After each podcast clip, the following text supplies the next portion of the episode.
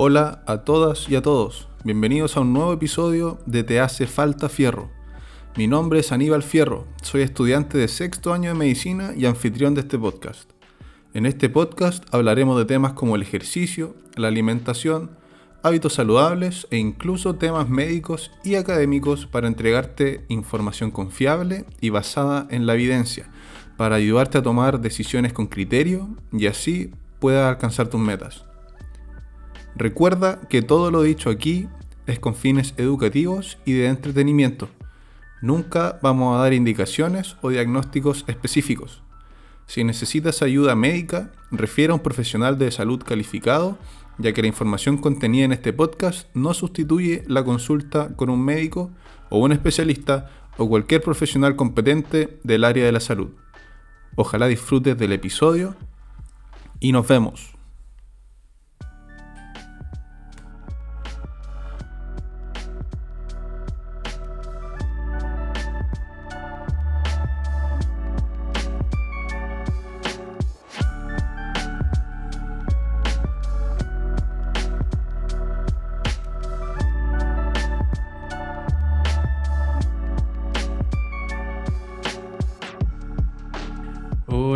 Estamos aquí en Te hace falta fierro. Estoy aquí con mi amigo Diego Naranjo, el Kine Diego Naranjo. Eso. Oye, primero que nada agradecerte a ti por acompañarnos aquí en el primer episodio y también agradecerle a toda la gente que nos está escuchando, los amigos cercanos quizás ahí, los primeros que nos están escuchando en estos primeros episodios. Eh, Diego, preséntate para los que no te conocen.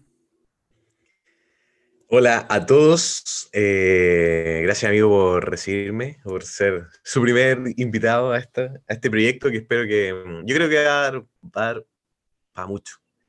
Bueno, yo soy Diego Naranjo, eh, soy kinesiólogo de profesión, soy de Los Ángeles, vivo en Concepción hace 20 años, eh, soy casado hace poquito con una bella mujer, médico, eh, cursando su especialidad en neurología. ¿Y qué más? Tenemos una bella gatita, Lola. Eh, no tenemos hijos todavía. Ah. ¿Qué más les puedo contar? Bueno, me dedico hace ya casi 15 años a la musculación. Eh, me dedico netamente mi trabajo a la medicina física y rehabilitación y algunos entrenamientos. y me estoy lanzando de lleno ahora hacia la neurociencia. Datos, principalmente, datos. Que la ciencia nos ayude a ir mejor. Así es. Oye, hoy día vamos a hablar de las cosas que nos habría gustado saber antes de empezar a entrenar. ¿Qué te parece? Amigo, y yo creo que este, e, el, el valor de este video, de este podcast, es invaluable, amigo. Es invaluable. Sí, se vienen sus buenos datos. Sí, es verdad. Esto es algo que es clave, es clave. Esto habría sido fundamental para mí al menos haber empezado. Imagínate, 15 años, toda una 10. Sí, bueno, igual voy a dar un, un poquito de, de, mis credenciales también. Eh, soy Aníbal Fierro, para los que no me conocen, soy interno. Bueno, pasé a internado este año de medicina en la Universidad de San Sebastián. Eh, llevo como 10 años entrenando. Eh, rugby, entre otros deportes. Después pasé al gimnasio, hice un poco de powerlifting y después pasé la mayoría del tiempo haciendo CrossFit y levantamiento olímpico de pesas. Eh, entonces igual entre los dos tenemos unos buenos años de conocimiento. Eh, a mí también me, gusta mucho el área de la medicina del deporte, eh, la alimentación también relacionada con la medicina y sobre todo si está basada en la evidencia. Y creo que ese va a ser el enfoque de este podcast, entregarle información que esté la mayor parte basada en la evidencia. Eh, como siempre digo, eh, si no lo sabemos, se busca. Porque lo bueno de la era en que vivimos hoy en día es que está lleno de información por todos lados. Y también eh, vamos a tratar de en este podcast darle como tips o, o guiarlo en el camino de dónde encontrar eh, información que sea útil, que que sea bien interpretada la evidencia, porque también hay, hay, es cierto que hay lugares donde uno encuentra cualquier cosa. Sí. Sí, yo creo que un buen consejo es que la gente aplique su criterio, filtre, que filtre, que ante cualquier cosa, cualquier cambio que decida hacer, lo consulte antes con su médico de cabecera o algún especialista del área, eh, pero principalmente que aplique su criterio. Así es. Oye, empecemos entonces. Démosle. Ya, pues entonces el primer tema que vamos a tocar va a ser relacionado con el entrenamiento. Digo, ¿qué te hubiera gustado saber antes de empezar a entrenar sobre cosas del entrenamiento?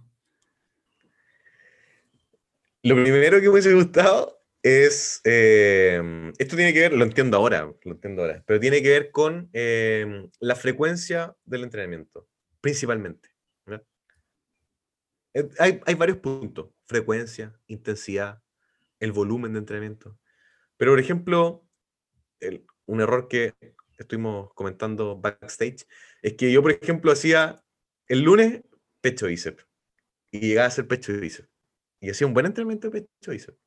Pero el martes hacía pecho bíceps y el miércoles igual hacía pecho bíceps.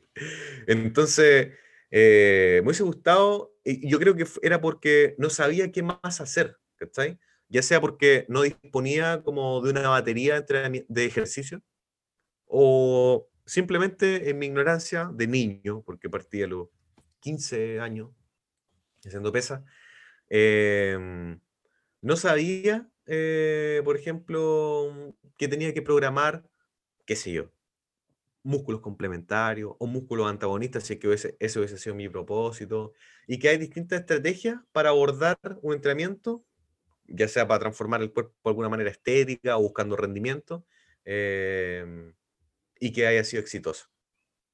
Ese es un, error que cometí yo. ¿Quién le dio naranjo? sí, oye, súper eh, súper interesante ampliar en ese tema porque hay varios como protocolos de entrenamiento, si se puede llamar de esa forma. Eh, está el push-pull legs, o tracción, empuje, pierna, como se dice en español. Em, están los días de cuerpo completo que ya son un poco más avanzados, requieren como distintos como enfoque en el, en el descanso. También se puede programar por músculos específicos. Eh, ¿cuál, ¿cuál, preferís tú, Diego? Yo creo que mm, para un poco abrir un poco este tema, hoy hay tanta evidencia que prácticamente, ya sea si, estamos decidiendo hablar de entrenamiento y de nutrición, sea lo que sea que hablemos, cualquier protocolo es válido hoy, porque prácticamente hay evidencia para todo. Pero en lo personal, en lo que ha sido mi experiencia trabajando con gente, he tenido la oportunidad de trabajar con cientos de personas en todos estos años. Y creo que el push-pull legs es, por ejemplo, una excelente estrategia para quien está comenzando. Y ojo que hombre o mujer, hombre o mujer, creo que es un muy buen abordaje el push-pull legs. ¿Cachai? Que en el fondo radica en push, que es la sesión de empuje, en la que abordamos principalmente pecho, hombro y tríceps. Pull, que es el jalón o tracción, donde abordamos espalda y bíceps. Y Lex, que obviamente es el tren inferior que involucra glúteos, cuádriceps, isquiotibial y pantorrilla. Yo considero que eso es un enfoque en lo que tenemos, nos aseguramos de que vamos a tener tres sesiones de entrenamiento de musculación en la semana exitosa. Exitosa. Yo concuerdo contigo ahí. Eh, curiosamente, yo cuando partí en el gimnasio, eh, partí con un split que era como el, el bro split, como se llama en inglés. Sí. Eh, que básicamente entrenáis como por partes del cuerpo y las vais combinando, no sé, como dijiste tú al principio, pecho bíceps, que es como lo típico, eh, o pecho tríceps, si así es como músculo sinergista, o agonistas, perdón. Eh, pero me encontraba con que a veces, no sé, pues, no me gustaba hacer espalda. Entonces me saltaba el día de espalda y terminaba con una cantidad de balances musculares que al final no, no es óptimo. En cambio, con, con el push-pull legs, creo que te aseguráis un, como un desarrollo parejo y bueno, tenéis la ventaja que si estáis empezando, eh, son tres días de entrenamiento nomás. Sí, pues, es bastante más amigable. Porque esto, bueno, eso nos abre uno de los temas que teníamos en nuestras notas y es que el todo nada. O sea, de repente uno dice, ya me tengo que poner fit y vais todos los días al gimnasio y te vas a reventar, ¿cachai? Es insostenible ese estilo si es que no lo venías practicando ya de antes. O sea, yo, por ejemplo, que estuve bien inmerso en el mundo del fisiculturismo, donde, por supuesto, entrenaba a diario, eh, pero fue todo un proceso, fue toda una evolución en todos esos años. Y claro, no, de repente intentaba ir todos los días y hay un momento donde está chato, está chato. Está chato. Y además que no me daba el cuerdo tampoco, también tenía, no tenía una buena em, planificación de la rutina, entonces también entrenaba bro split. No me gustaba tampoco entrenar espalda, no me gustaba. Por suerte siempre me gustó hacer piernas, así que no tenía un desbalance tan feo en las piernas. Eh, pero, pero sí, no me gustaba entrenar espalda. Y hoy, por ejemplo, que siento que, bueno, aún no corrijo esa como desbalance, pero hoy como kinesiólogo miro con, con otros ojos esos desbalances y esas experiencias que ocurren em, y tiene una incidencia tremenda en el cuerpo, en tu postura y en, etcétera, tu día a día. Es Así es. Yo igual todavía hasta el de hoy pago, pago por mis pecados de novato, por no hacer espalda también. Creo que afecta un montón, sobre todo en la postura y, bueno, después cuando, cuando empecé, ponte tú a levantar pesas en CrossFit, también, eh, bueno, eso derivó en un montón de, problemas con el hombro, eh, porque obviamente tenía predominada la musculatura como por anterior y todo lo que estaba por posterior estaba mucho más débil, terminé con el hombro pinzado, entonces creo que, creo que lo mejor es partir con un equilibrio ahí, ojalá evitar los desbalances y cerramos entonces que push-pull legs es. Legs para, para básico e intermedio, yo considero que tengo un nivel avanzado y yo entreno push-pull legs, pero tengo un cuarto día de brazos. que nunca falten los brazos. Sí, y hago push-pull legs, brazos. Había un dato curioso. Nosotros, el, el ser humano, tiende a tener un desarrollo más avanzado del compartimento anterior de su cuerpo, de la musculatura, y es más negligente con la cadena muscular posterior, que es espalda, glúteo, eh, y bueno, eso va de la mano de varias disfunciones corporales, pero la razón es porque nuestro campo visual está hacia anterior. Entonces uno es negligente con la musculatura posterior porque no la vemos, porque no acostumbramos a verla. Entonces es mucho más frecuente encontrar un buen desarrollo de pectoral, de bíceps, de cuádriceps, versus de espalda, de tríceps y isquiotibial. Dato. Diego Naranjo, señores y señores. Es hashtag dato. Con las bombas de conocimiento acá. Vamos a lanzar hartas bombas, vamos a lanzar Sí, se vienen buenas bombas de conocimiento. Sí, va a haber información clara. Oye, y hablando de eso mismo, de, que todo en el fondo se vaya hacia anterior, la, forma de vivir que tenemos igual hoy en día también empeora harto ese cuadro, o sea, andar en el teléfono, eh, la posición de, típica del escritorio o de estudiar. Eh, Acortamiento pectoral, antepulsión de hombro, anteposición de cabeza y cuello. Exactamente. Cuático. Todos somos víctimas de sociedad. sí, pues, sí. Yo, por ejemplo, que soy kine y en general me cuido, igual, igual, igual. Sí. Por lo mismo, pasemos al segundo punto de aquí mismo como entrenamiento, que es por lo menos algo que a mí me, habría gustado saber y eh, tiene que ver con el control motor y la buena calidad del movimiento. Eh, creo que, uno de los peores errores que pude haber cometido cuando empecé a entrenar fue eh, tratar de impresionar a mis amigos con los que iba en verdad, o no impresionar, pero, pero como no ser menos en el fondo. y le ponía peso, ¿no? Claro. Y creo que ahí harto pueden cometer el mismo error que yo, eh, entre el desconocimiento y como la presión social, si es que hay con un grupo de amigos, y mm.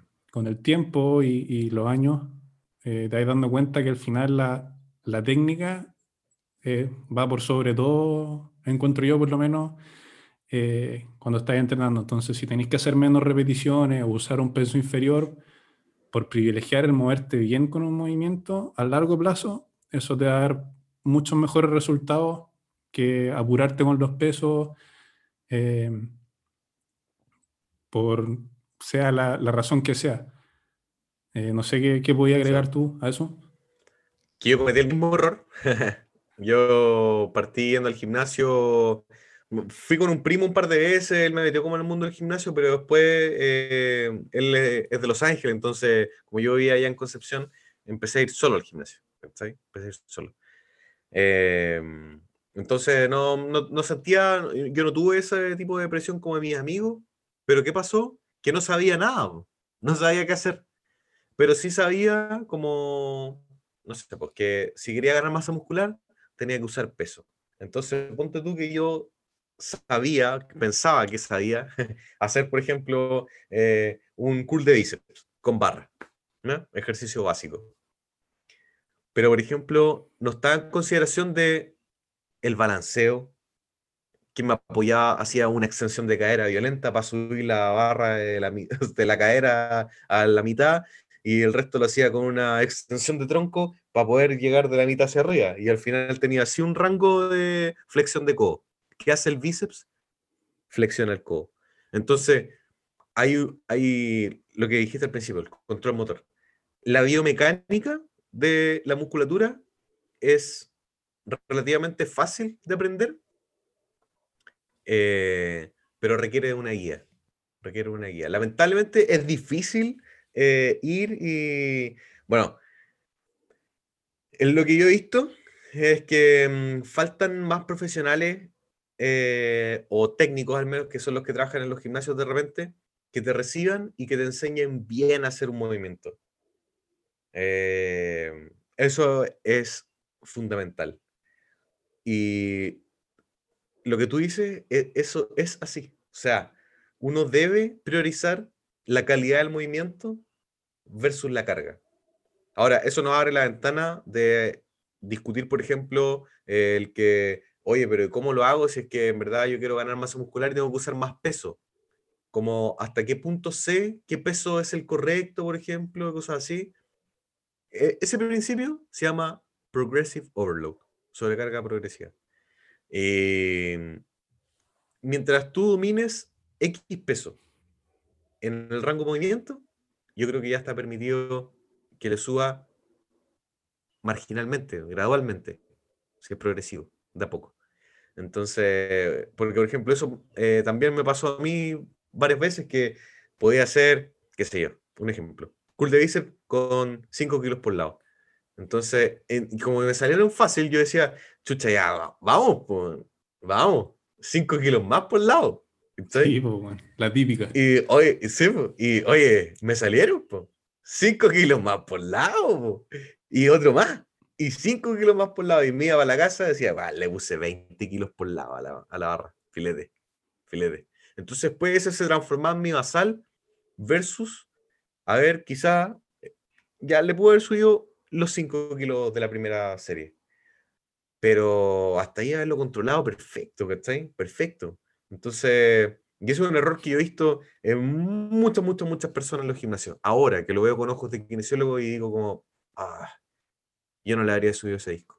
Ya habría mm. priorizado quizás sacar de nuevo ocho repeticiones, pero buenas. Buenas, buenas, buenas, buenas. Buenas ocho repeticiones. ¿Cachai?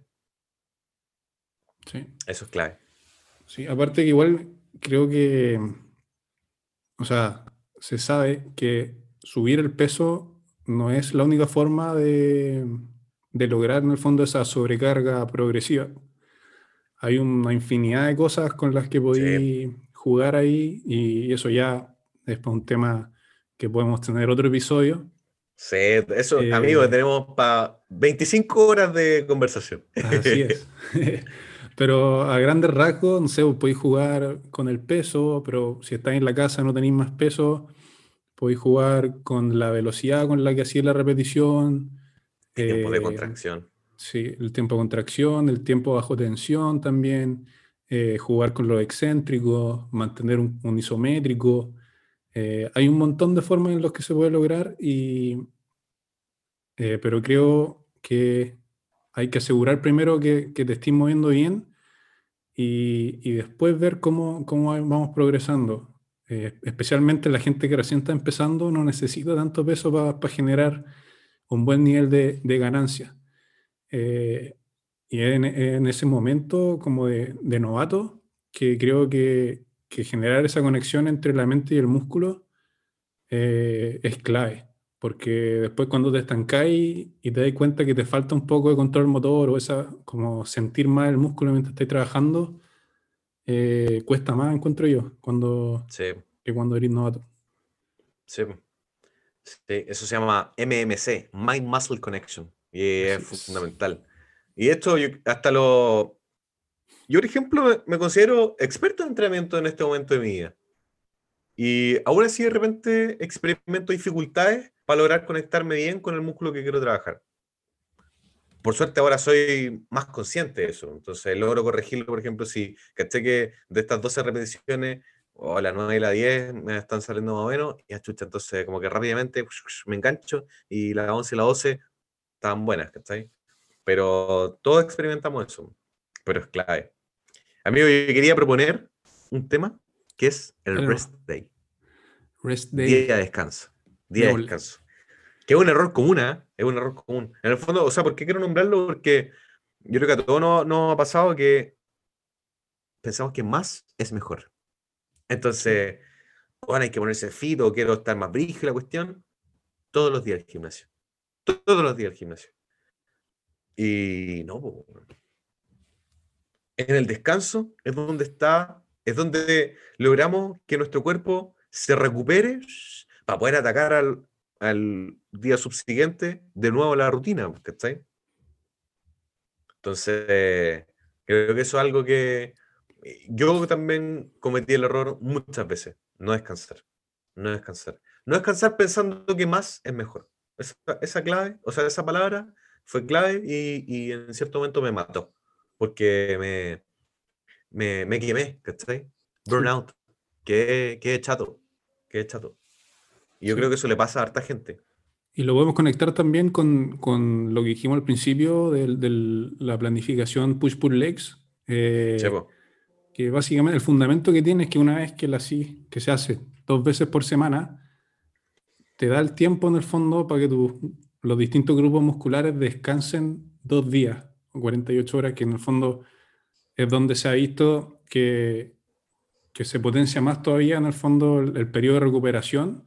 Entonces, una vez que te toca repetir el ciclo de nuevo, eh, tus músculos están listos para soportar la misma carga que soportaron el mismo día. En cambio, si, si, no te, si te das menos de ese tiempo, quizás la segunda sesión de entrenamiento que hagas del mismo grupo muscular va a ser menos, eh, o le voy a sacar menos provecho en el fondo, porque tus músculos no están bien recuperados. Entonces, Sí, son sumamente importantes los rest days.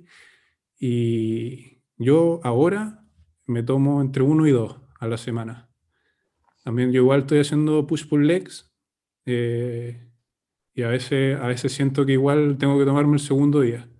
Porque es clave. Es clave. Es cuando el músculo crece, cuando está descansando, no cuando está bajo estrés.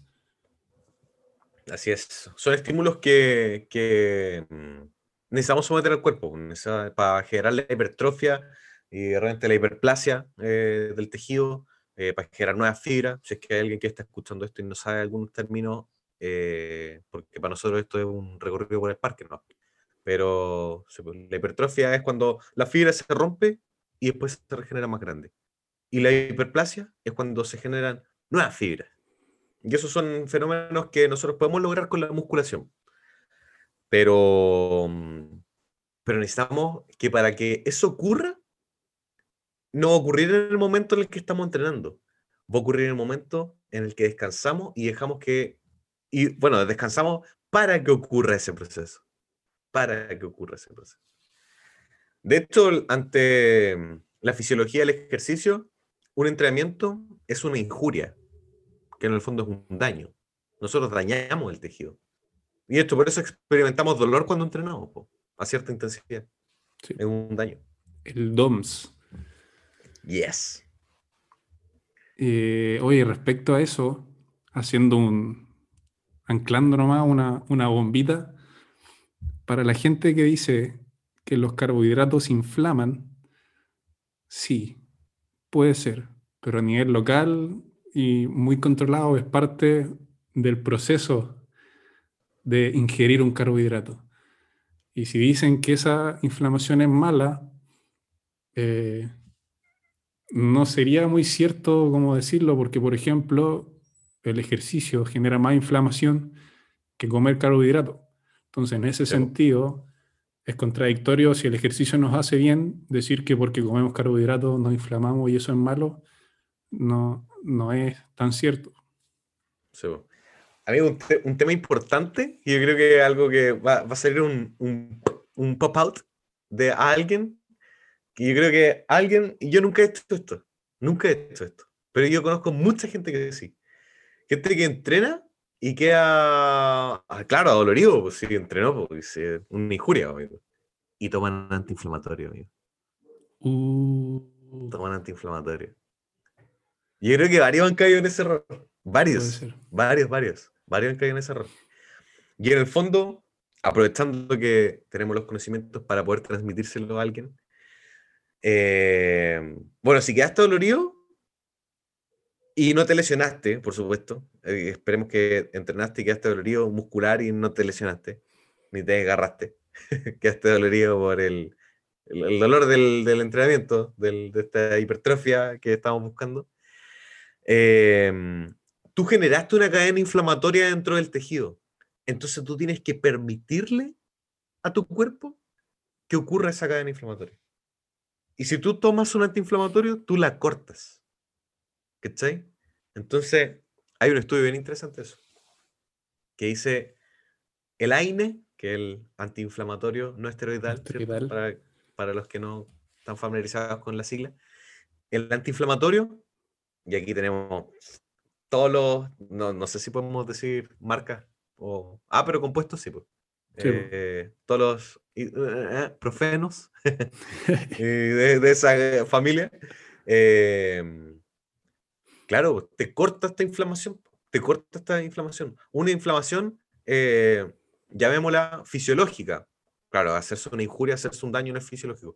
Pero nosotros estamos entrenando para un propósito. Y en el fondo, si estamos tomando un fármaco para cortarlo, para poder sobrevivir a este dolor que, que nos causamos nosotros mismos de manera voluntaria, eh, sí, pues, los antiinflamatorios están matando tus gains. El aire mata tus gains. Amigo, y no solo el AINES. Ahora que estamos citando estudios, hay otro estudio que vio el efecto de los multivitamínicos, bueno, en, gente entrenada, eh, el efecto de los multivitamínicos en el crecimiento muscular. Ah. También se vio una tendencia a que disminuyera esa inflamación por el poder antioxidante que tiene el multivitamínico. Ah, sí. Es interesante eso, ¿ah? Podríamos tener un, invitado extra después en un futuro capítulo porque... Vamos a ver ahí. que, sí, hay, algunos que promueven, por ejemplo, el consumo de mm, algunas vitaminas y minerales que son particularmente antioxidantes y hay otros que recomiendan no consumir esos compuestos. No porque te hagan mal, no porque te hagan mal, pero sino porque piensan que interrumpe justamente lo que estamos hablando del AINE, interrumpen estos procesos naturales del cuerpo de generar su propia adaptación o su propio cambio, su propia remodelación. Así es.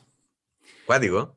un buen tema ese. Vamos a buscar un, invitado ahí en nuestra agenda de contacto. Tengo uno en mente, tengo uno en mente, tengo uno en mente. Buenísimo. yo conozco uno que, que escapó eso. Y eso nomás, pues.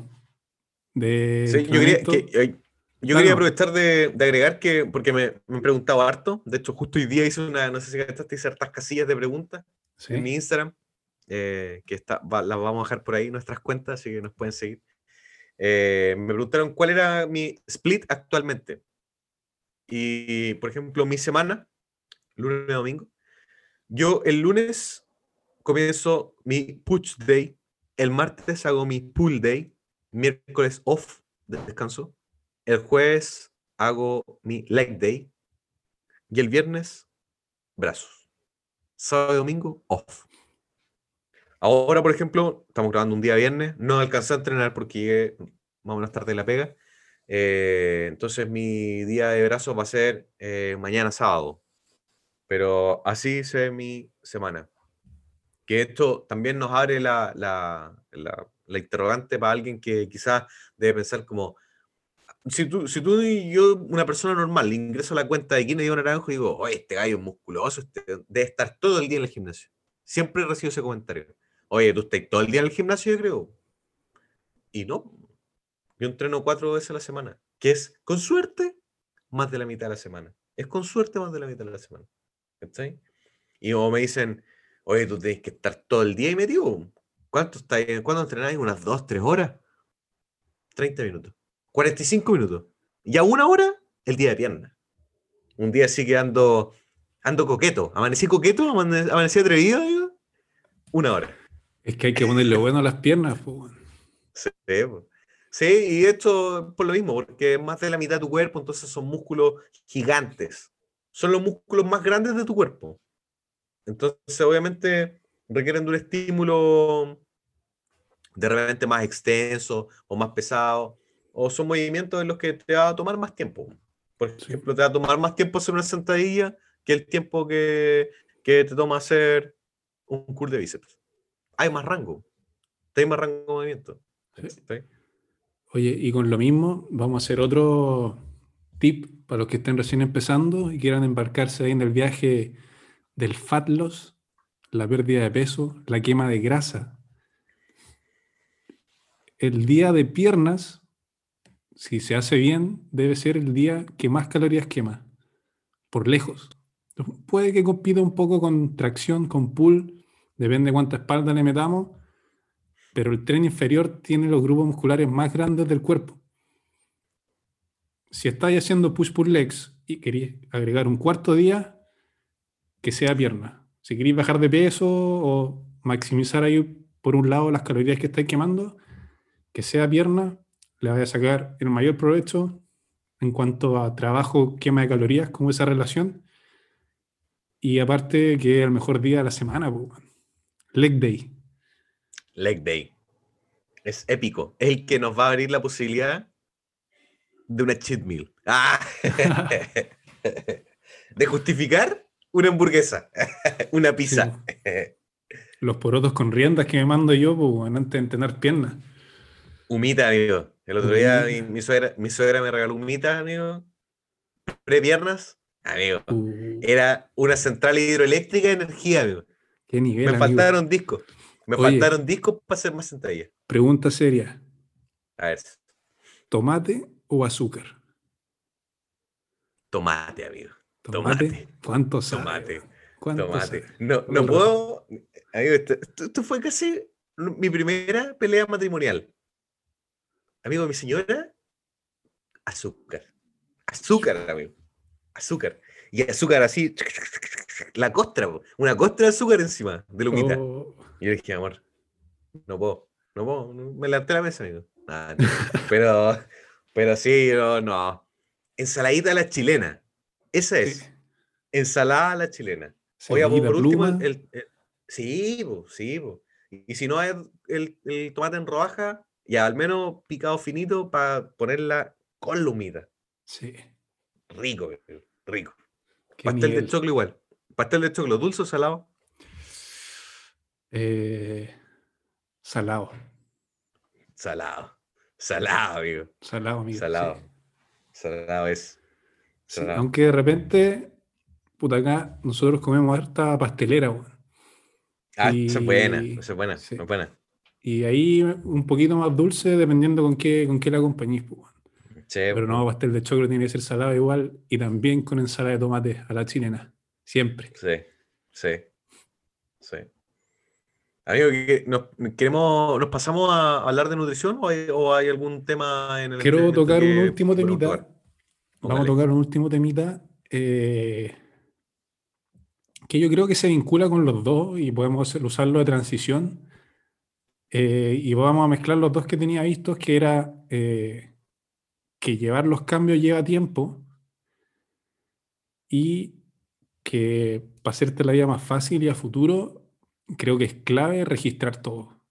Entrenamiento y alimentación. Pero vamos primero eh, con lo de como cuánto tiempo más o menos debería esperar para ver resultados. Y lo que yo planteo es que uno debería comprometerse por lo menos tres meses con un programa bien planificado. Ojalá, si estás empezando, si no estás escuchando, con ese split push-pull legs, tres meses para empezar a ver unos buenos resultados. Y no sé si ya lleváis harto tiempo entrenando y como que estás estancado, igual puede ser que estés como picoteando muchos programas. Y la verdad es que los programas están diseñados para que se implementen por periodos largos de tiempo. Sí. De hecho, eso em, me abre la, ventana para hablar de algo interesante que es las rutinas, el, cambio de rutina. Porque, por ejemplo, yo como coach, que entreno gente, hay un tema que es... Hay dos temas.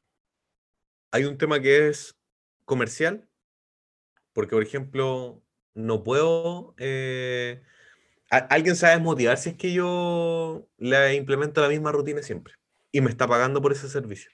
¿Cachai? Entonces hay un tema comercial. Em, y el otro tema que también conlleva lo de la rutina es el entretenimiento. ¿Cachai? Hay gente que también busca entretenerse un poco con el tema.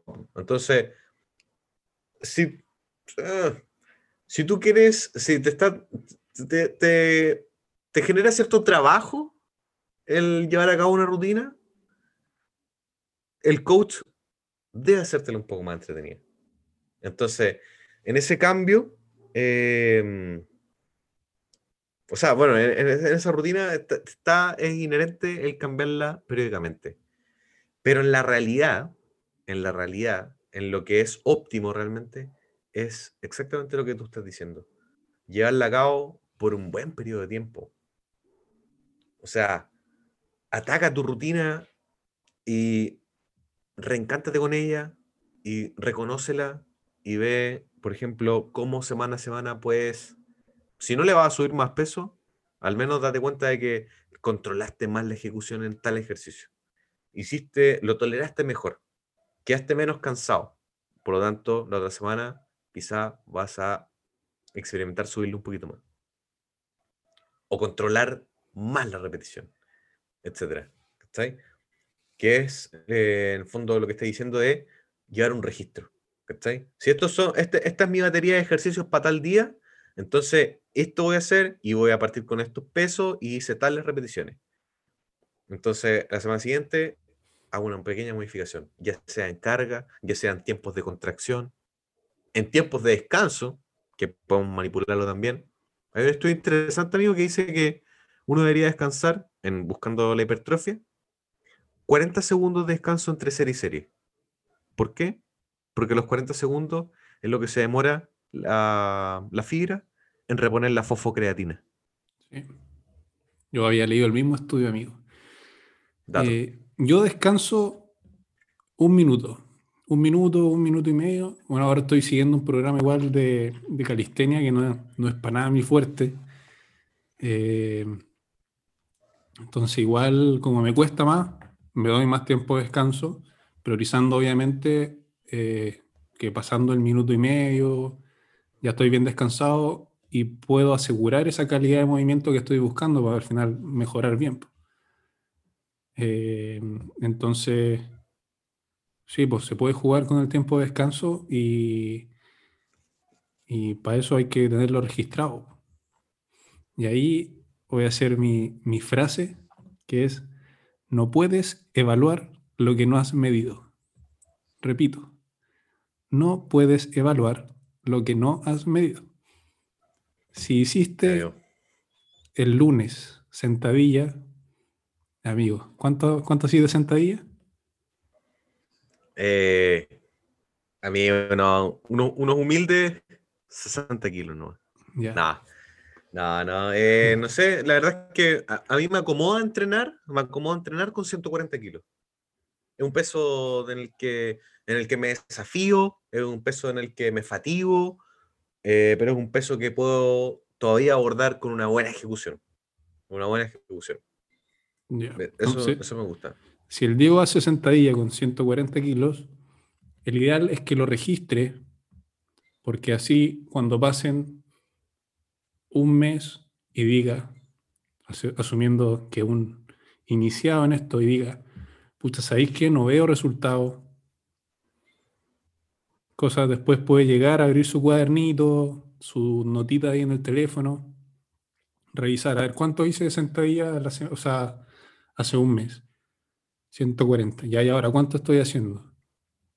150, 160. O sea, asumiendo que son saltos grandes para ese nivel de, carga que se maneja. Eh, ese es un resultado.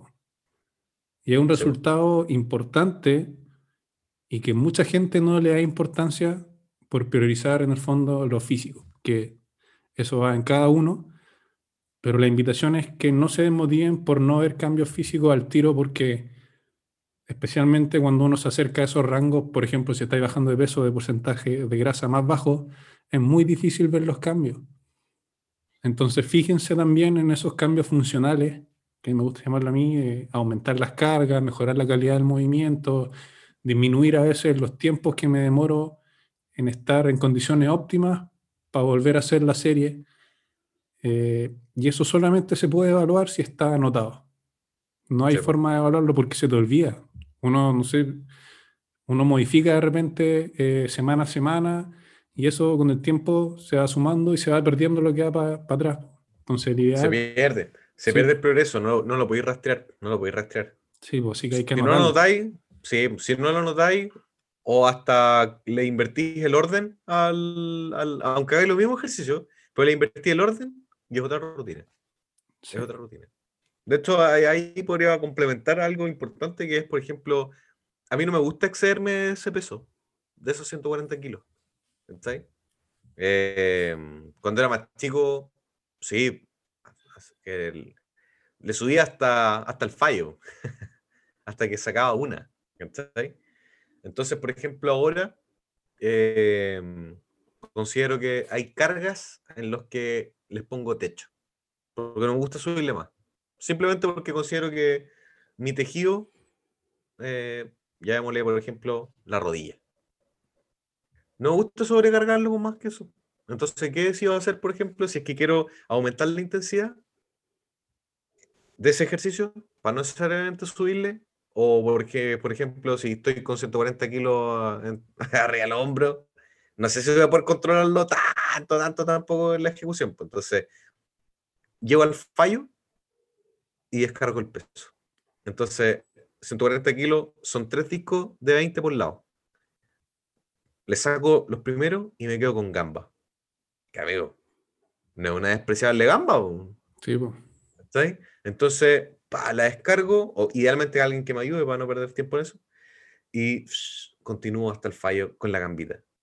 Y si ando atrevido, ando coqueto ese día también, uno anda coqueto los días de viernes, le saco los otros de 20 más por lado y me quedo con 60 kilos y ejecuto a, a fondo.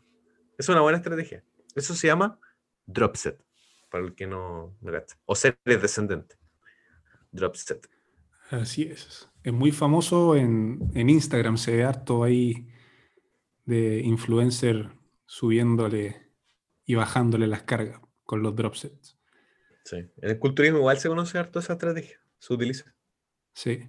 O sea, eh, es una muy buena estrategia, pero pero creo que es para niveles más avanzados, cuando ya está en como uno se encuentra con ciertos obstáculos dentro del desarrollo y, creo que drop sets es una buena estrategia para para agregar esa varianza que necesita uno de repente para dispararse de nuevo. Sí, hay buena. Yo he jugado con muchas estrategias en, del entrenamiento. ¿Qué vamos a hacer? ¿Pausa? ¿Qué pasó? Bueno, sigue. ¿Sí? Ah, sí, ¿Se escucha bien? Sí, sí. No, que decía que he jugado con muchas estrategias en el tiempo. Eh, de entrenamiento, de por ejemplo, lo que acabamos de ejemplificar, las drop set, super serie, triserie, giant set, cuatro o más ejercicios. Una vez hice una serie, amigo, o sea, hice una rutina con una giant set de ocho ejercicios. Ocho ejercicios consecutivos. Y lo pasé, fíjate, me entretuve mucho. Fue toda una estrategia, o sea, fue toda una experiencia. Giant Set. También están los Monster Set, creo que son de A3. ¿Como la triserie? Sí, creo que se llama Monster Set. bueno, hay, hay, hay, muchos, hay muchos nombres, en verdad. Sí. Amigo, pasemos a la alimentación entonces. Pasemos a la alimentación. Ahí, ese tema, ese tema es cuático. Ahí yo tengo anécdotas chistosas. Anécdotas chistosas. Y muy, muy debatido por lo demás. Sí, sí. Recordemos a la gente que está escuchando esto que prácticamente cualquier protocolo está validado. Sí. Keto, carnivore, paleo, etcétera. Muchas, muchas. Así es. Oye. Amigo, hasta, hasta método Gress tiene evidencia, amigo. Sí, pero Gress está por ahí nomás. Sí. O sea, una cosa es tener evidencia, amigo, y lo otro es. ¿Qué tipo de evidencia? ¿Qué tipo de evidencia? eso ya también es tema para otro podcast, pero. Sí. Y al final es lo más difícil hoy en día, pues, es saber cuál es, qué evidencia es buena, qué evidencia es mala, a qué creerle, a qué no. Em, lo que decía delante de que los carbos inflaman, hay evidencia que lo respalda, pero hay gente que malinterpreta la información y, toma conclusiones que, no corresponden. Entonces. Criterio. Pidámosle a, la gente, a la gente que esté escuchando esto, que viéndolo, que aplique su criterio. Así es. Pensamiento crítico se llama. Pensamiento crítico, amigo. Que utilice su capacidad para discernir si es que es bueno o malo. Y consulte con un especialista si es que quiere hacer un cambio. Exactamente. Amigo, en base a eso, y algo que está en boca de todos hoy en día, em, ¿crees tú que uno como interno de medicina o tú como kinesiólogo estamos capacitados para dar consejería nutricional? Duro, amigo. Duro, duro ese, ese tema. Hay una línea delgada entre la sugerencia y el intrusismo. Hay una línea delgada en, eso. Es un tema delicado, ¿ah? Es un tema delicado. Es un tema delicado que, hecho, por ejemplo, en la medicina ocurre caleta igual, harto. Por ejemplo, la automedicación. Hoy, por ejemplo, yo estaba con una paciente, voy a obviar sus nombres, por supuesto, pero ella, por ejemplo, tiene un X diagnóstico y a ella le recetaron pregabalina, un fármaco que tú conoces, pregabalina. Y su vecina tenía un diagnóstico similar a ella, similar a ella, pero no el mismo, pero similar a ella. Entonces ella encontró, porque la vecina le dijo, oiga vecina, ¿sabe que no puedo dormir del dolor de espalda que tengo? me da la asiática. me da la asiática. Y esta paciente está consumiendo pregabalina en la noche. Y le dijo, vecina, yo con esto puedo dormir regio. Le regalo una tira de pregabalina. Y le dio pregabalina, amigo. estamos hablando de un fármaco cototo, un fármaco cototo. Pregabalina, amigo, pregabalina. Si es que alguien está escuchando esto y no sabe de qué se trata ese fármaco, puede googlearlo, pero es un fármaco denso. Es un fármaco denso, un fármaco pesado. Por lo general, eh, lo determinan, lo que yo he visto dentro de la kinesiología, se lo han dejado a mis pacientes que tienen alguna disfunción en la columna, como una discopatía, una hernia, lesión, etc., que genera un síntoma con radiculopatía. Por ejemplo, sintomatología ciático. Un dolor que involucra un dolor neural, con que involucra un nervio, le dejan pregabalina. Sí, sí, generalmente se usan para dolencias que son de origen neurológico más que eh, como físico, que no sé, usted da un golpe o algo así, son dolores que, que se tratan centralmente a nivel del sistema nervioso. Entonces, claro, recomendar eh, que la vecina te recomiende pregabalina, eso sí. Y que te dé pregabalina, Sí. Y te dé pregabalina. Sí. Pero yo voy más, más por un lado, más como livianito, porque, por ejemplo, yo opino que un medicamento, por ejemplo, el ibuprofeno,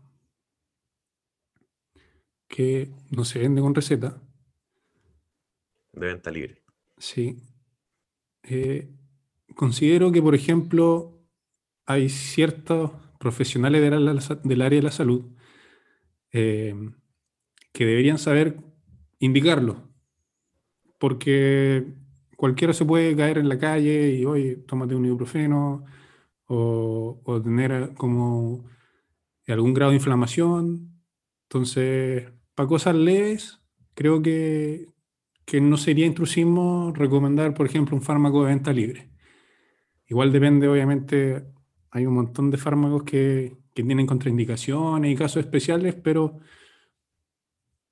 en ese sentido creo que no habría problema mientras no se genere algo grave, obviamente. Eh, y en base a eso, creo que, por ejemplo, eh, todos deberíamos ser capaces de saber que el déficit calórico es la única forma de dejar de peso. Y creo que no habría problema en decir como, oye, como déficit calórico. el, santo grial. El, santo, grial de perder peso y de reducir el porcentaje de grasa. Sí. Restricción calórica. Ahora, hay muchas formas de lograr un déficit calórico. Muchísimas. Entre las más controversiales, lo hay unos. Y ahí creo que se pasa un poco la, el límite. Porque son cosas que si son mal manejadas, como un fármaco, por ejemplo, eh, tienen consecuencias hasta mortales. Sí, podemos poner en la mesa, amigo, el, tema que está hoy ocurriendo en nuestro país de la multa de esta modelo de 20 millones de pesos, amigo. Así por promover un ayuno de 21 días. 21 días de ayuno. días. Increíble. ¿eh? Duro, amigo. Duro. Duro. ¿Cuánto, Yo, la verdad, ¿Cuánto es lo máximo que hay ayunado? Yo lo máximo que he ayunado han sido alrededor de 19 horas, 18, 19 horas. Y comí eh, porque tenía hambre.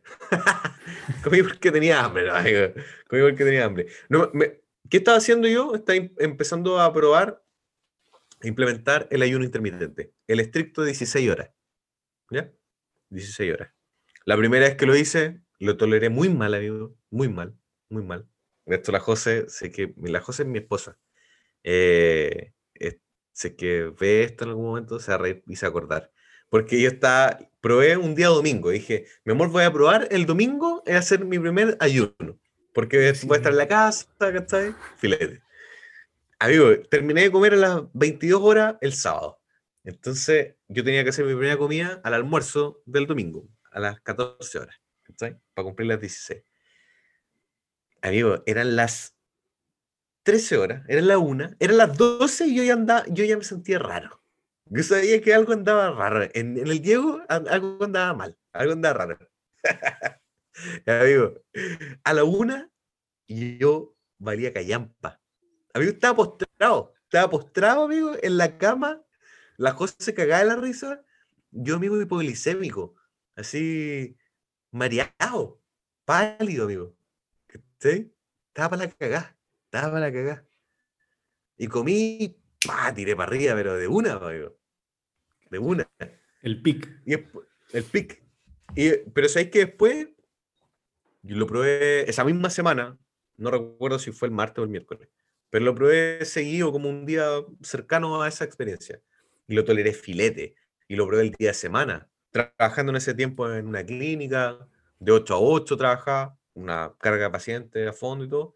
Y yo siempre me dejaba mi ventana de almuerzo inamovible. Entonces dije, ya, voy a ayunar. Y comí a las 10 de la noche y al otro día trabajé filete toda la jornada y anduve impeque, ni traté bien.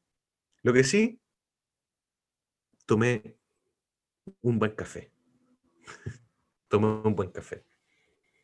Para bloquear la, de, la adenosina, amigo. Para bloquear la adenosina. Sí, estaba un poquito más estimulado. Entonces, esto, bueno, esto nos da para harto, harta información científica.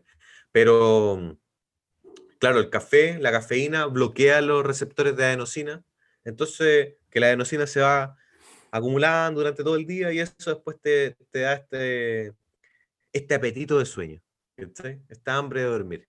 El crash. El crash, claro. Entonces ya, pues el café se adhiere a esos receptores, bloquea esto, por lo tanto, uno está más vigil. Y bien, pues anduve bien para tolerar el ayuno, súper bien. Sí, el café es clave para manejar. Comí a las dos y bacán. Sí. Fue una buena experiencia. Cuento que yo hice casi un año de ayuno intermitente. Hice 18 pensé, que me, pensé que me ibas a decir, pensé que me ibas a decir, y casi hice un año de ayuno. No, no. No estaría acá presente. Hice casi un año de ayuno 18-6, estricto igual. Y el máximo ayuno que hice fue de como 28 horas. No, duro, duro. Duro y durísimo. Ya, ya, harto tiempo ayunando, sí. Y fue porque mm, salí de la casa y tenía muchas cosas que hacer y pasé de largo nomás. No me di ni cuenta al final. ¿Pasaste de largo un día entero, Sí, pues. Sí, pues. Me está diciendo eso, 28 horas, un día entero. Yo Hiciste un ayuno de 28 horas, amigo. Sí. Sí. Una locura. Pero, pero eso no era, no, era lo más importante que quería decir. Eh, sino que, ¿por qué? ¿Por qué decidí hacer ayuno? Eh, bajé como 16 kilos haciendo ayuno intermitente. Sí. Y no lo recomiendo para, toda para todo el mundo. De hecho, yo lo hice en consenso con nutricionistas y con psiquiatras. Y lo hice porque eh, sentía, y por eso fui al psiquiatra, que estaba como con un comienzo de eh, trastorno por atracón, que se llama. Eh, que son estos episodios de hambre emocional incontrolable que terminan con ingestas masivas de alimentos hipercalóricos y me di cuenta que se me había olvidado lo que era sentir hambre, como hambre fisiológica, ¿cachai? Eh, y se me ocurrió investigar y encontré que se había visto en algunos pacientes que implementaron un protocolo de ayuno intermitente, eh, que se llama en verdad, no es ayuno intermitente, se llama eh, Time Restricted Eating, que es alimentación por tiempo restringido. se había visto que podía tener un beneficio en esa muestra eh, en, como trastorno alimenticio. Hay otros estudios que muestran que podría aumentar la incidencia del trastorno alimenticio. Entonces, en este caso, había evidencia controversial, decidí ir a un profesional y le dije, mira, tengo esta idea, eh, no sé qué opináis, qué hacemos, y le dimos. y me reencontré con esta sensación de hambre fisiológica y pude empezar de a poquito, obviamente en conjunto con un tratamiento eh, psiquiátrico, eh, o sea, terapia psicológica y todo. Me reencontré con esta em, hambre fisiológica y empecé a identificar cuándo me venía eh, el hambre emocional y cuándo era hambre fisiológica. Entonces, una vez que identifiqué que tenía hambre emocional, dije, no, esto es emocional, algo está pasando, paraba, pensaba. Y el identificar en el fondo, por si hay alguien que está escuchando y siente lo mismo, la clave es parar, decir, ¿de verdad necesito comer? ¿O es mi mente la que me dice, come? Es clave el tema que estoy tocando yo. Sí, vamos a hacer un capítulo especialmente dedicado a esto algo que me apasiona mucho a mí, que es el mindful eating, que es derivado del mindfulness. Y, pero es súper eh, bueno, yo a mí me gusta mucho porque me sirvió a mí. Y no, no voy a darme una tarima para recomendárselo a nadie, porque no me corresponde a mí, pero sí vamos a hacer un, un, episodio hablando de lo que es. También vamos a hacer un episodio hablando de el café y la evidencia científica que hay detrás del café. Eh, así que quédense atentos para los siguientes episodios. Amigo, buen, buena anécdota de tiraste. Buena anécdota. Buena anécdota. Sí. Pues eso es algo que, que se vive a diario, ¿ah? Se vive a diario. O sea, yo, por ejemplo, en mi relación, en mi matrimonio, amigo, de repente estamos tan felices que pedimos algo para comer. Y de repente estamos tristes, pues, Y ahí qué hacemos. Pedimos algo para comer. Papa John's, ¿o no? ¿Cachai? Entonces, es cuático como. Es todo un tema, ¿eh? Este va a ser un capítulo entretenido el otro. El, de ese tema, porque, amigo, el nervio vago, ¿cachai? Amigo, el nervio vago. El nervio vago. Los que no saben, los que no saben de, de anatomía, que estén viendo este podcast, el nervio vago es una estructura que emerge de nuestro cerebro y es un nervio y que inerva las vísceras y llega hasta nuestro estómago. Es el kundalini para algunos. No sé si los que estáis familiarizados con el mundo espiritual, el kundalini, que es una, serpiente que envuelve.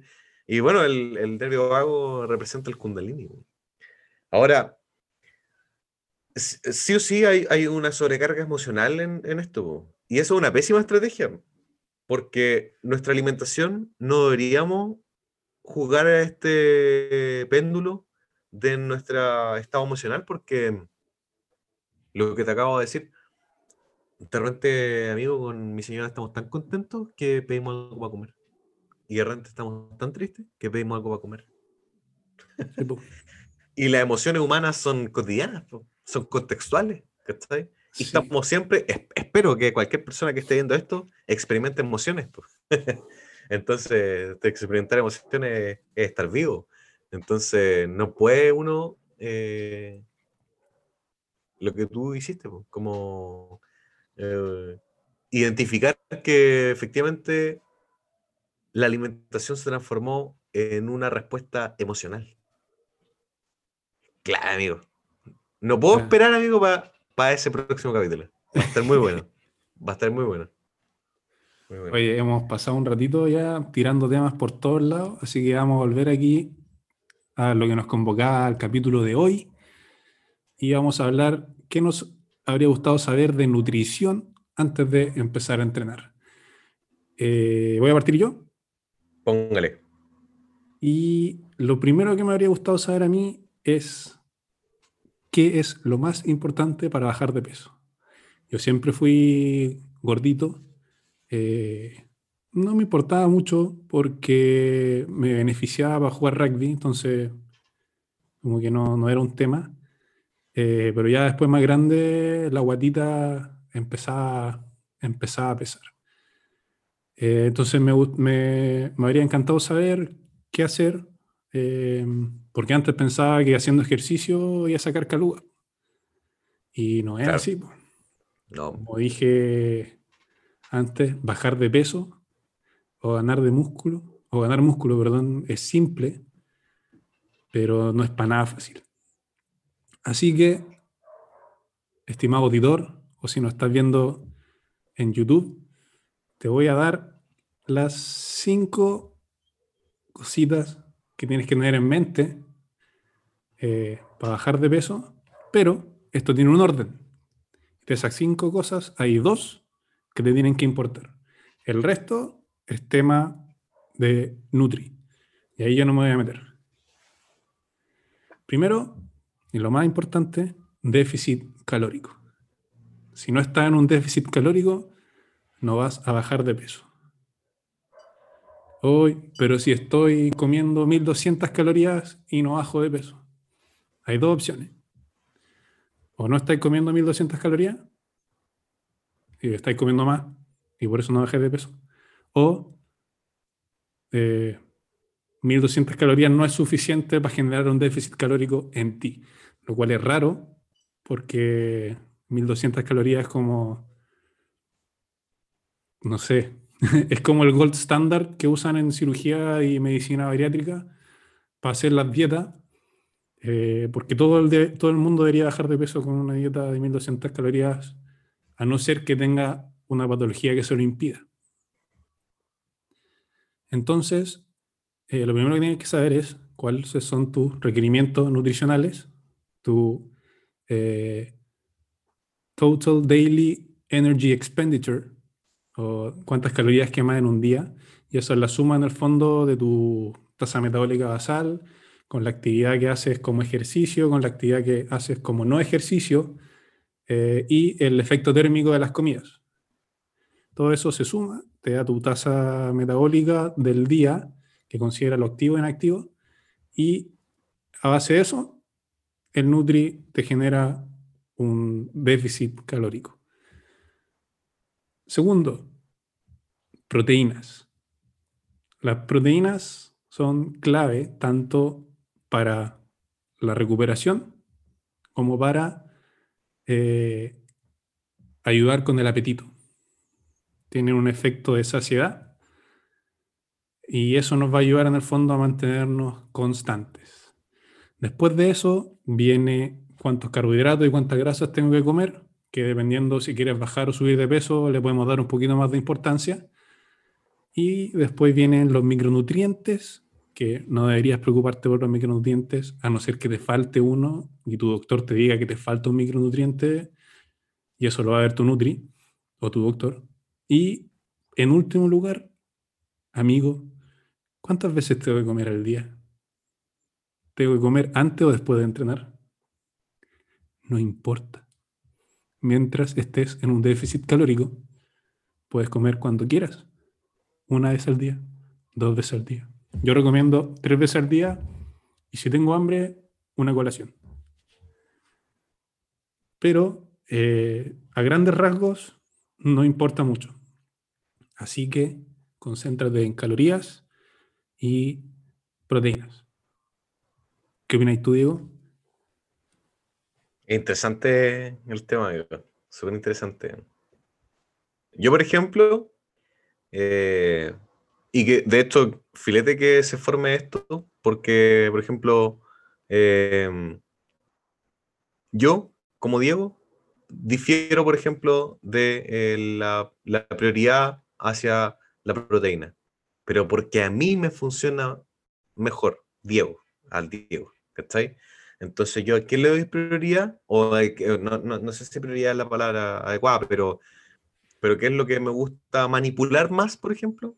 Son los carbohidratos. ¿Cachai?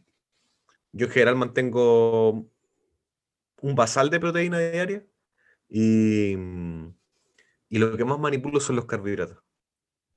Ese es, un, eh, ese es el macronutriente que a mí me gusta manipular. Es interesante el tema. y evidentemente ambos tenemos buenos resultados con nuestros cuerpos. Pues. Sí, sí, pero lo que yo me refiero es que obviamente para mí las proteínas igual se mantienen constantes siempre porque uno siempre eh, calcula en el fondo cuánta proteína requiere en base a la composición corporal que tienen. Entonces, por eso, eh, en el orden de prioridad, de lo que no cambia es estar en un déficit calórico y tener proteínas suficientes. Después lo que podemos manipular ahí viene siendo eh, cuántos carbos y grasas comemos, cuántas vitaminas, si es que necesitamos más o menos, y esas cosas. Pero sí, yo también juego con, con carbohidratos y grasa. Lo que quería decir que algo común, común, común, común, es lo del cambios bruscos versus cambios marginales. Una persona normal que decide ponerse en forma, ponerse en forma, ponerse fit, como quiera llamarle, em, y que es un error eh, que yo cometí y que he visto también mucha gente que lo comete, todo de una el, el cambio, todo de una, amigo, todo de una. O sea, yo tomo desayuno, almuerzo y ceno, y ahora como mañana voy a empezar a ponerme fit, mañana, y aquí podemos integrar el entrenamiento, mañana hago cardio en ayuna, tomo desayuno, colación de media mañana, almuerzo, entreno pesas, hago mi pozo entreno, hago otra comida y después la cena. Entonces tenemos, pasamos de tres comidas diarias en un cuerpo sedentario a darle todo de una. Y además, me compré la prote, me compré el preentreno, me compré eh, eh, los aminoácidos, todo. La ley del todo nada. Esto, esto yo lo recibo harto en Instagram. Muchos, muchos, muchos comentarios. Muchos comentarios. De el todo nada. Todos se quieren comprar la proteína, el quemador, los aminoácidos, el preentreno. Todo de un amigo. ¿Y realmente lo necesitamos? No. No. No. Para ti que estás escuchando, no. Así es. No te compres la prote al tiro. Sí. Espera un poquito. Eh, sí, pues el tema de, los suplementos, eh, para otro episodio, sí nos vamos a meter en específico, pero pero creo que no, es algo en lo que la gente cuando está empezando se tenga que concentrar. De hecho, podéis pasar un buen rato sin necesitar suplementos. Sí, sí. Eh, y el tema del todo nada, sí, pues es clave. De hecho, eh, no sé si han escuchado, si ustedes han escuchado los que nos, están viendo, hay un estudio que dice que el 95% de las dietas fallan. Eh, para empezar, no, no es una buena interpretación del estudio, eh, porque es un estudio que se hizo de manera transversal, o sea, que se tomó un grupo de personas en un determinado tiempo y se vio en el fondo cómo estaban con la dieta que le habían dado. Eh, y se vio que un 95% de las personas no habían logrado la meta que se había establecido en el estudio, que creo que era bajar como 20 eh, kilos en 6 meses, lo cual es igual es harto. Es una, es una meta ambiciosa. Sí. Es una meta ambiciosa. Eh, pero lo que sí se pudo deducir de ese estudio es que el factor limitante de, en el fondo, la adherencia a las dietas era precisamente eh, eso, que las dietas eran extremadamente radicales. Eran cambios como demasiado fuertes que en el fondo lo único que hacen es eh, hacerle imposible a la persona adherirse de una buena manera al protocolo de alimentación. Entonces eh, es clave ir de poquito. O sea, no sé, no importa si quería hacer la keto, la mediterránea, eh, flexible dieting, lo que sea, que sea paulatino y, y al final que sea lo que más te acomoda a ti, porque eso es lo que te va a permitir eh, mantenerlo por un periodo largo y es lo que al final se traduce en, mayor pérdida de peso en o el mejor éxito. ganancia. De ahí radica el éxito, en tu adherencia. Sí. Igual que todo tratamiento. Todo tratamiento depende directamente de la adherencia que tenga eh, el paciente. Y ahí es donde nos, corresponde, nos corresponde a nosotros, en el fondo, asegurar que el paciente tenga la mejor adherencia posible. De hecho, yo creo que ahí podríamos agregar de que la nutrición eh, es, un, es un proceso individual. Es un proceso individual. Un proceso individual que, depende del requerimiento de tu, cuerpo, tu estado físico actual. Eh, no como te veías cuando tenías 17, porque suele pasar eso de repente. Es como, ay, mira, yo cuando era chico, cuando era chica, eh, mira, era flaquita, qué sé yo. Y ahora tienes 30 años. ¿Cachai? Entonces, tu cuerpo actual, si es que estás entrenando, ¿cuáles son tus actividades de la vida diaria? El gasto calórico de, por ejemplo, un kinesiólogo, que yo paso harto de pie, hago ejercicios con gente, manipulo gente con su cuerpo, ¿cachai? Versus una de oficina, de 9 a 5 centavos. No es lo mismo. No es lo mismo. Y tenemos la misma jornada de trabajo, de horas, por ejemplo, cosas así. De hecho, ahí quería hacer una crítica al gremio ah, de una anécdota, sí, una anécdota de, por ejemplo, vaya un nutricionista y, voy a usar a, mi esposa de ejemplo, porque a ella le pasó, eh, que mide, como dije, un metro sesenta en un día bueno. y pesa cincuenta y tantos kilos. Y le dieron una pauta, amigo la pauta, llamémosla la pauta X. Y después, otra, otra mujer de un cuerpo completamente distinto, que mide 15 centímetros más que ella y pesa 10 kilos más que ella, la misma pauta. Y otra mujer más, con otra anatomía completamente distinta también, la misma Nutri, la misma pauta. ¿Cómo puede ser eso, amigo? Duro. Duro. Duro. Duro. Duro. Dejémosla ahí picando. Para el próximo capítulo. Ahí capítulo. Uno de los próximos capítulos vamos a ver por qué recomendaciones nutricionales como esa ya no se deberían hacer. Eh, solamente contribuyen a la epidemia de obesidad que estamos viviendo hoy en día. Eh, Vamos a hablar también por qué el hacer estas dietas eh, cortas solo empeoran tus posibilidades de llegar a ser flaco algún día.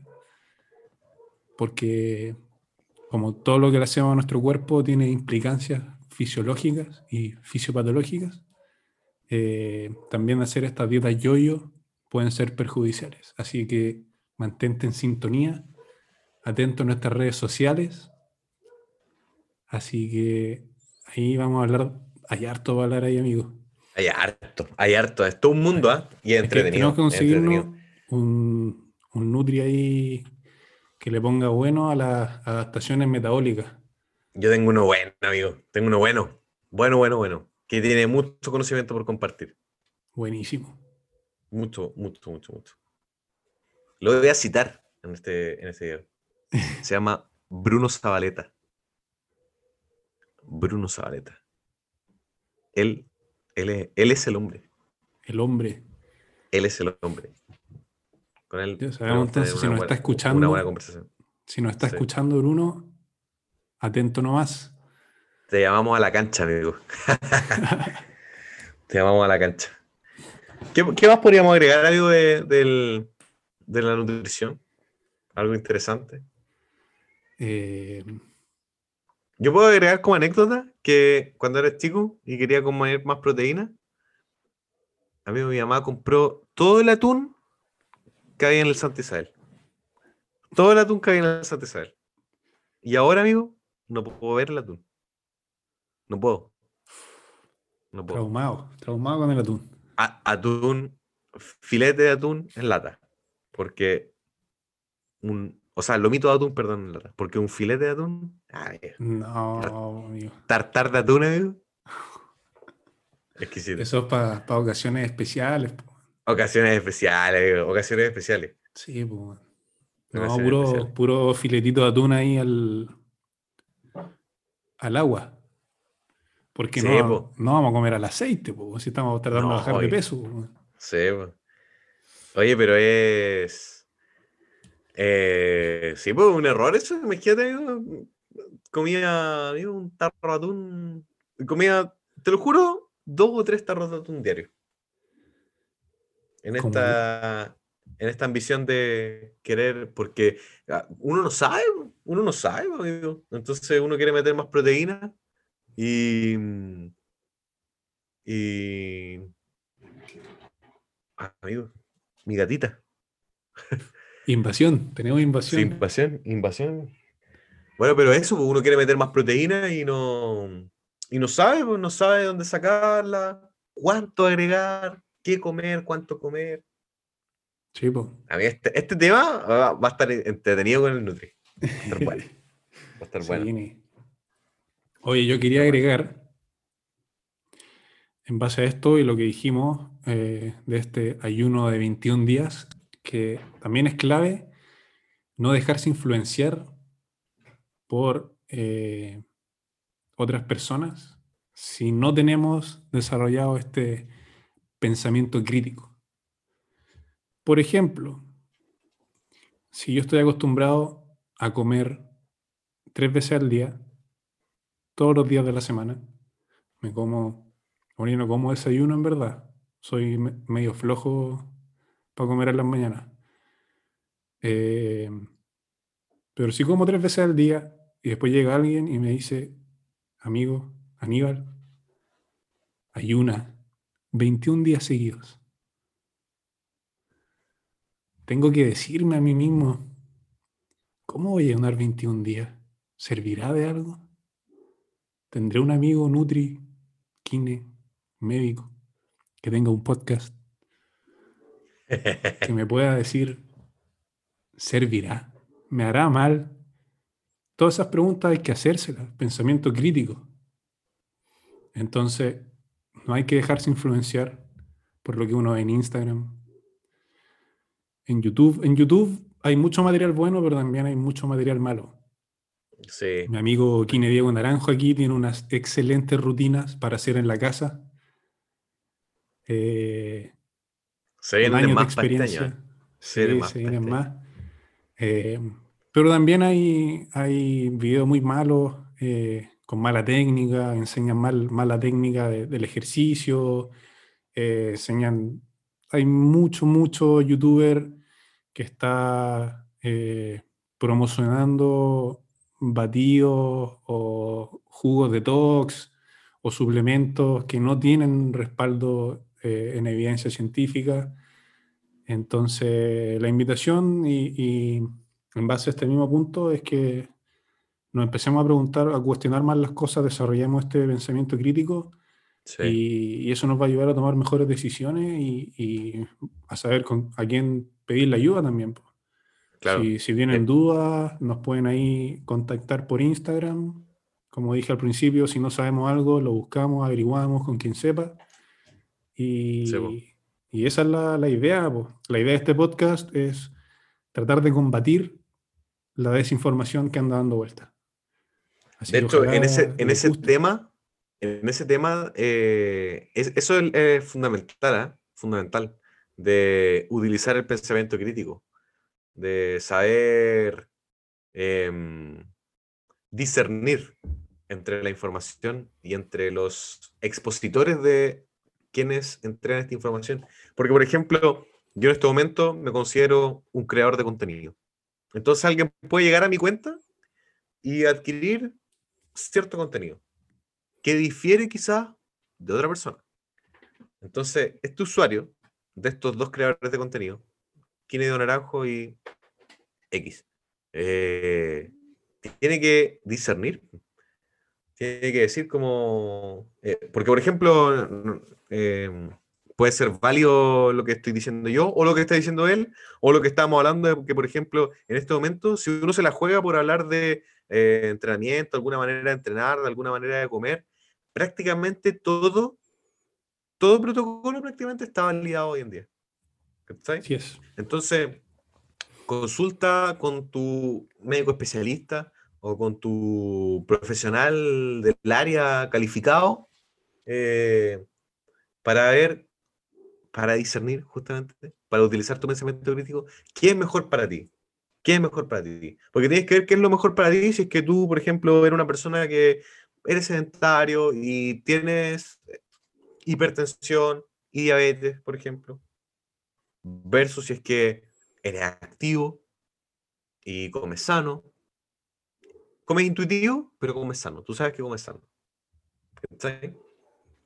Todo es individual. Todo debe estar individualizado. Así es. Amigo, creo que me quedé sin temas. Sí, igual creo que toqué casi todo lo que quería decir. Había pensado un poco tal vez en la, la hidratación, la sal, por ejemplo. Hablemos de la hidratación, pues. Cortito, yo pienso que la sal no debe cortarse a menos que debas cortarla. Por ejemplo, un hipertenso, que no deba abusar de, las cargas de sodio. Pero todos necesitamos sodio, por ejemplo. La sal es clave para la contracción muscular. Es clave para la contracción muscular. Para los que estamos entrenando, por ejemplo. Vamos a hacer un disclaimer para que la gente no ande echándole tres cucharadas de sal a la botella de agua. Estamos refiriéndonos a una ingesta moderada de sal, obviamente dentro de, de, parámetros saludables. Lo que quiere decir Diego es que no eviten la sal, si es que no tienen que evitarla, si es que no tienen que restringirla. Pero no porque mejore la contracción muscular vamos a estar suplementándonos con sal porque no, no se justifica para nada. Sí, no, de hecho, claro, la sal, en el fondo del sodio, es clave para la contracción muscular, pero esos niveles se adquieren de nuestra dieta. Entonces, no es como que requerimos de sal extra para lograr una mejor contracción muscular porque no funciona de esa manera en nuestro cuerpo. Sí. Oye, otra cosa respecto a la hidratación y lo que hablaba hace un poquito del hambre, muchas veces eh, podemos llegar a sentir hambre, pero en verdad es sed. Sí. Entonces, hidratación, amigo, me di cuenta que tenemos la misma botella. Amigos, botellón de 2.2 litros, USN. 2.2 litros. Vía gracias. Vía Suplemento. Visportir Suplemento. Mola Arauco Coronel. Saludos a Ronnie. Oye, sí, así que es clave por ese lado para mantener un poquito controlada el hambre, mantenerse bien hidratado, eh, ayuda harto y también el rendimiento en, los entrenamientos. Se ha visto, por ejemplo, hay estudios que han mostrado que si no se mantiene una buena hidratación durante el entrenamiento, que son cuando te da sed, beber un poco, que no te genere molestia en el fondo al entrenar. Eh, si eso no se cumple, tu rendimiento puede bajar entre como un 15, 25, hasta 35%. Entonces igual... Números grandes, pues. Sí, pues. Números grandes. clave, clave la agüita. Sí. Yo creo que lo mejor, el cambio más notorio que he visto desde que me hidrato bien, eh, aparte de temas globales, pero así como algo que me llamó la atención es la calidad de mi piel. Cuando estoy bien hidratado, me encuentro que mi piel luce mejor. Interesante. No. O sea, siempre y cuando, por ejemplo, el cambio sea de pasar de un nivel de hidratación bajo a una buena hidratación, la piel cambia. Pero sería interesante ver cómo el efecto de la hidratación, como en eh, características de la piel. Vamos a buscar un estudio ahí para ver si el siguiente episodio lo tiramos como recordatorio. Sí. Y eso, pues, amigos. ¿Alguna cosita de los suplementos que queramos tocar?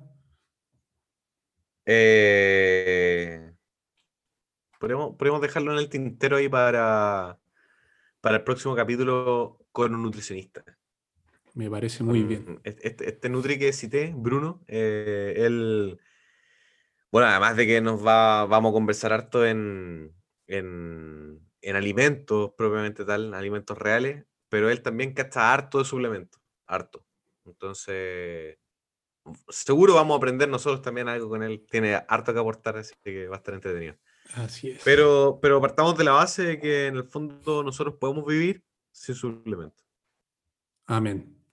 Amén. Nos podemos poner fit sin la prote, sin el quemador, sin el aminoácido, etc. Si tu alimentación es adecuada, no necesitamos suplemento. Sí. Especialmente sin quemador. Así es. Sin quemador. Tus mitocondrias no, no lo quieren. ya, pues, amigo, entonces nos despedimos de toda la gente que nos escucha. Muchas gracias por escucharnos, por acompañarnos hoy día. Y se viene un episodio con un invitado que Diego aquí lo conoce, don Bicho Río Seco, que nos va a enseñar cómo maximizar las booty gains. Booty and leg gains. Mi amigo Bicho acaba de abrir un programa de entrenamiento especializado en pierna y glúteos, así que lo vamos a invitar para que conversemos con Diego, que también sabe harto del tema, igual he estudiado bastante y les vamos a contar cómo maximizar las gains en el tren inferior. Como spoiler, como ah, spoiler, amigo, podemos spoilear que Bicho tiene buen booty y buenas legs. Confirmo. Un saludo al bicho. Oye, y por último, se nos viene el queridísimo Gonzalo Salazar, coach certificado, que nos va a hablar, vamos a hablar con él también, de cómo empezar a entrenar desde la casa este 2021. Bueno. Porque sabemos que todavía falta, hay que vacunar harto, hay que guardarse harto, se vienen tiempos de cuarentena si es que no nos cuidamos. Así es. Así que nos despedimos haciéndole un recordatorio que se cuiden, usen mascarilla, lávense las manos. Usen mascarilla. Guarden el distanciamiento social y los dejo con Diego para que se despida. Yo me sumo a las palabras de agradecimiento eh, porque sin el público no estaríamos haciendo esto. Así que gracias a todos por su interés. Espero que sigan interactuando con nosotros para generar nuevos temas de podcast. Nosotros tenemos nuestro itinerario, pero en el fondo es el público quien nutre esas pautas. Así que filete, gracias a todos. Gracias amigo también por tu invitación. Eh, espero que se nos vengan muchos más, porque lo hemos pasado bien, tan entrete. Eh, este, este fue el primero para romper el hielo. Este fue para, romper el, para romper el hielo, para quemarse. Así, que los otros, y con más invitados, se va a formar una buena chacota, pero que espero que siempre nos deje algo eh, de aprendizaje, algo que nos aporte. Así que gracias, gracias a todos, gracias amigos, y nos vemos. Adiós.